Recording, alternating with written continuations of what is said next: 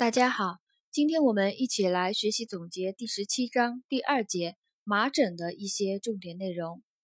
麻疹是由麻疹病毒引起的急性呼吸道传染病，以发热、咳嗽、流涕、结膜炎、口腔麻疹黏膜斑以及全身皮肤斑丘疹为主要的表现。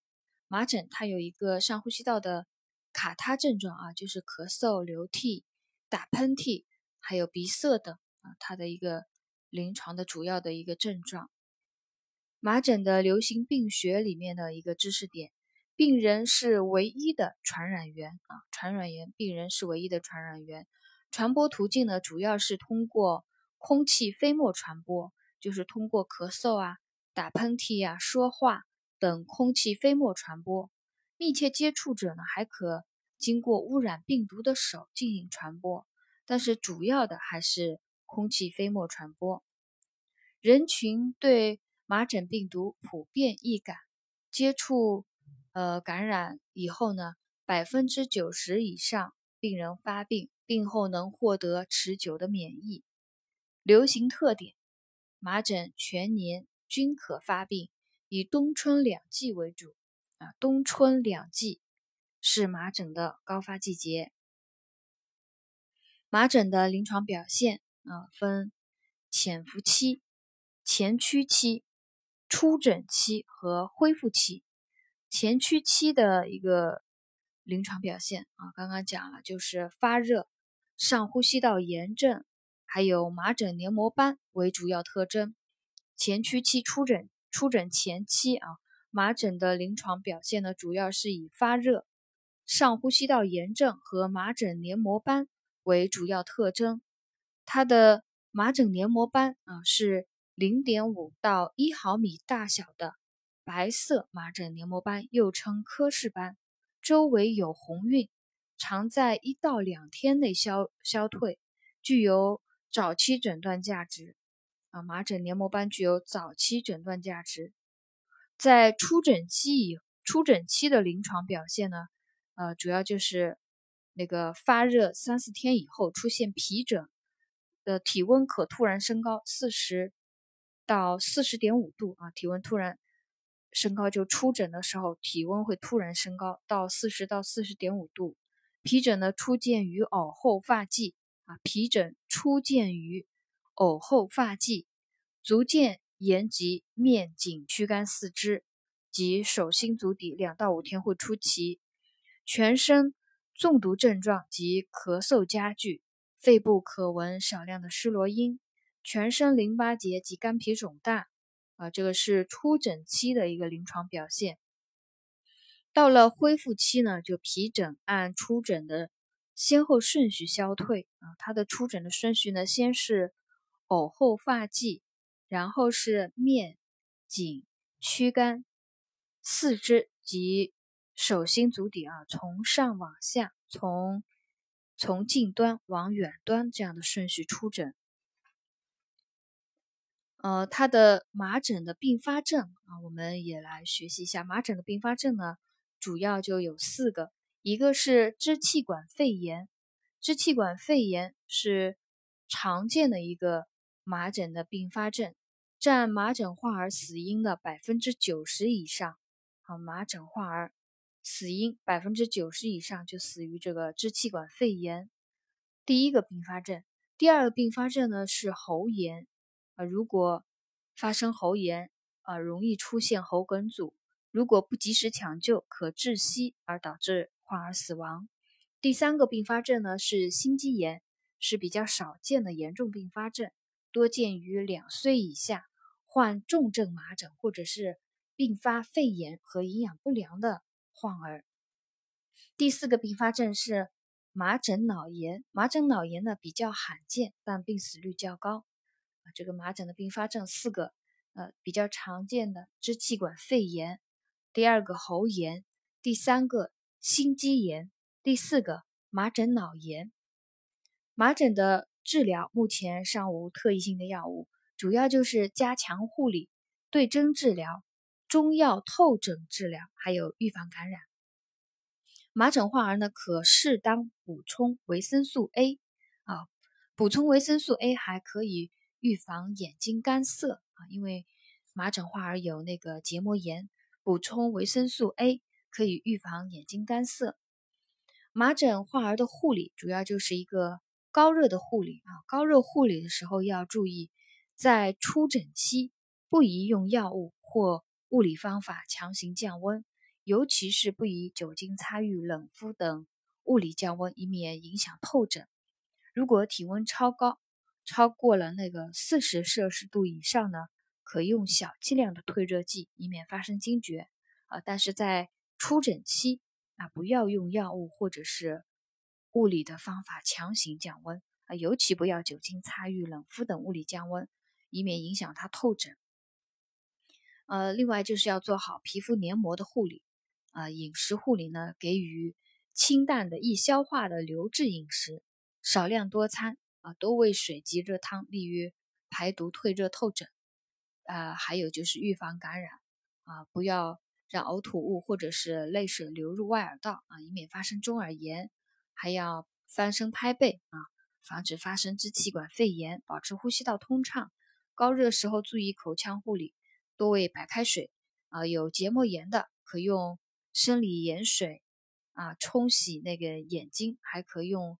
呃，眼膏啊，进行一个眼部的护理，预防疾病传播啊，这是一个重点的一个考点啊。选择题有的时候经常考到，就是在预防麻疹疾病传播的时候要注意。第一个呢，就是隔离患儿，对患儿宜采取呼吸道隔离至出诊后五天啊，对患儿采取呼吸道隔离。至出诊后五天啊，大家要记住，一个是呼吸道隔离，还有一个是要出诊后还要隔离五天。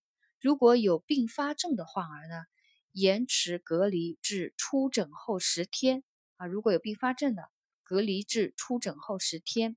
接触的易感患儿要隔离观察二十一天啊。大家要把这三个数字要记住啊，就是呼吸道隔离。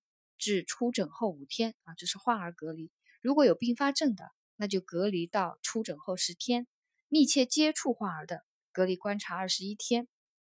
那这个五天、十天、二十一天三个数字要要记住。这选择题还是经常会考到的。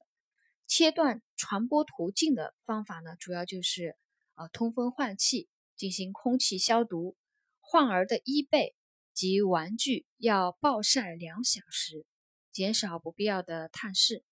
医务人员接触患儿以后，必须在日光下或者是流动的空气中停留三十分钟以上，不能呃才能再接触其他患儿或者是健康易感者啊。有这样一句话：医务人员接触患儿以后，必须在日光下或流动的空气中停留三十分钟以上，才能再接触其他患儿。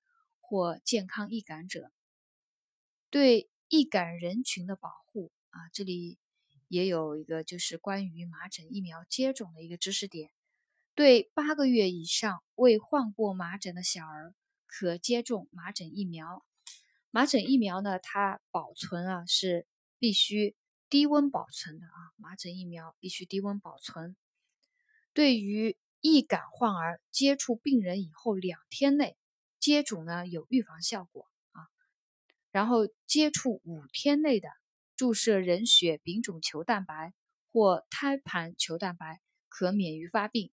呃，接触六日以后注射疫苗的可以减轻症状啊，有效免疫期呢是一到八周啊。对这个易感人群的保护，疫苗接种的知识点呢，我们也要了解一下。八个月以上未患过麻疹的患儿进行。就是接种麻疹疫苗，麻疹疫苗呢是低温保存。易感患儿如果接触了病人，两日内接种呢有预防效果，五日内呢啊就应该要注射人血丙种球蛋白或者是胎盘球蛋白，可免于发病。接触六日以后注射呢可以减轻症状。啊，这个是一个呃第二节麻疹的一些知识点。呃，另外。呃，第二节麻疹里面还有一张表格，是小儿出疹性疾病的一个鉴别啊，小儿出疹性疾病的一个鉴别，我们也也来学习一下。呃，主要呢，我们讲几个可能就是临床上呃比较见得多，呃可能会考到的。第一个就是本章讲的麻疹啊，麻疹呢，它的一个病原是麻疹病毒，它发热与皮疹的关系呢是出疹期啊热度更高啊。我们刚刚讲了出疹的时候，热度可以达到四十到四十点五度，它的。那个出疹的顺序呢，是头面部到颈部到躯干再到四肢啊，从上到下由近到远。退疹的顺序就是按出疹的顺序来的。退疹以后呢，有色素沉着及细小的脱屑啊。这个麻疹的斑丘疹啊，退疹以后有色素沉着及细小的脱屑，症状呢就有呼吸道卡他症状啊，还有结膜炎啊，还有口腔黏膜斑啊，呃。还有，我们再讲一个，就是幼儿急疹啊。幼儿急疹它的病原是人疱疹病毒六型啊。幼儿急疹是人疱疹病毒六型，就疱疹病毒的感染。它的皮疹与发热的关系啊，高热三到五天，热退疹出啊。这个幼儿急疹是热度退了以后再出疹的，那麻疹呢，就是发热的时候啊出疹。啊，发热出疹，出疹的时候发热热度更高。这个幼儿急疹呢，就是热度退了以后，啊，它那个热退疹出啊。猩红热，猩红热的病原是乙型溶血性链球菌啊。猩红热，乙型溶血性链球菌，它发热一到两天以后会出疹，出疹也伴有高热，就和麻疹差不多。皮肤弥漫充血啊，上有密集的。针尖大小的丘疹，一周以后全身大片脱皮啊，这个是猩红热皮疹的特点啊。皮肤弥漫充血，上有密集针尖大小的丘疹，一周以后呢，呃，持续两到老两到三天会退疹，然后一周以后全身大片脱皮啊，这个比较呃特殊的一个它的那个皮疹特点，它的临床症状呢？因为它有溶血性链球菌感染，一般它在猩红热发病之前啊，患儿多有那个上呼吸道感染、咽峡炎等啊，所以临床症状患儿有高热，呃，中毒症状重，咽峡炎、扁桃体炎，还有杨梅舌和环口苍白圈啊，这个是那个猩红热的全身症状及一些特征啊，发热、高热、咽峡炎、扁桃体炎，还有杨梅舌。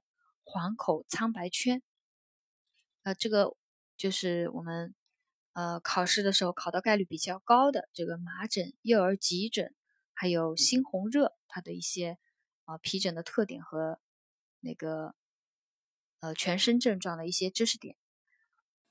最后我再补充一点啊，刚刚忘记说了，就是麻疹它的黏膜斑的一个位置啊，是在第一臼齿相对应的颊黏膜处啊。在第一臼齿相对应的颊黏膜处，百分之九十以上的病人，呃，在病程的两到三天，它会出现一个麻疹黏膜斑。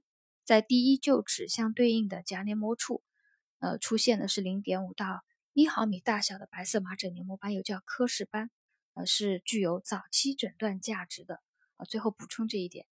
第二节麻疹的一些重点内容呢，我们今天就总结学习到这里。